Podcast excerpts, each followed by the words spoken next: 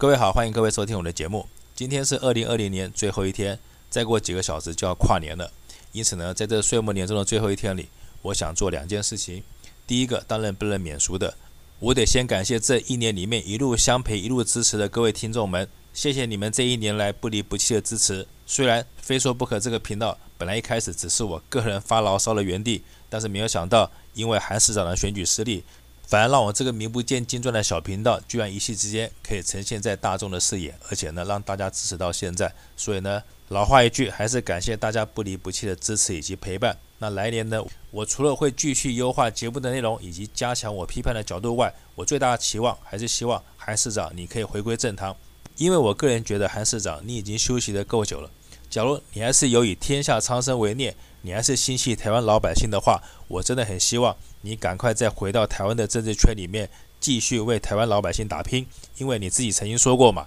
莫忘天下苦人多。可是呢，我们可以看到，二零二零年这一年，台湾的老百姓日子过得好吗？天底下苦人是越来越多，还是越来越少？我觉得，就光冲着天下苦人越来越多的这一点来看，韩市长你就应该赶快回归政坛。而且，假如可以的话，我并不希望你回国民党。我希望你另外组党，这是我从头到尾一贯对你的期待以及想法。因为现在放眼蓝绿，根本就找不到像样以及合格放在台面上的领导人。所以呢，你要是这个时候出来组党的话，或许可以让台湾现在污秽不堪的政治注入一股清流，让台湾老百姓可以多一个选择好的领导人的机会，也让台湾这个可怜的小岛可以多一份对未来光明的期待。这就是我在今年最后一天我最想做的事情以及期待。那第二个呢，就是我希望在明年的节目上能够多一点变化。可是呢，怎么变化呢？我希望听听各位的意见，因为这一年来这个节目的表现方式都是以我说你们听的方式在呈现的。可是呢，我一个人的聪明才智真的有限，因此呢，我非常希望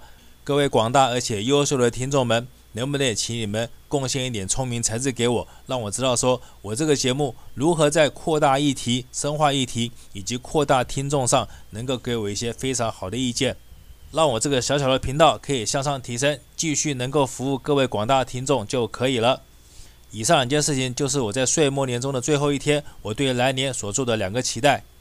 第一个当然希望韩市长你可以重出江湖，重新回到台湾政坛，帮台湾老百姓的未来做打拼。第二个就是在我的节目内容上以及角度题材上，希望各位观众你们给我意见。各位，请你们相信我，只要你们给我意见，不管好坏，我绝对都会慎重的看过以后，然后做我来年节目的参考。那留意见的方式，请用留言板或是用 email 的方式，我看过以后一定会一一做回复的。先感谢各位。最后跟大家做一个勉励，就是二零二零年不管过得好还是坏，它终究已经过去了。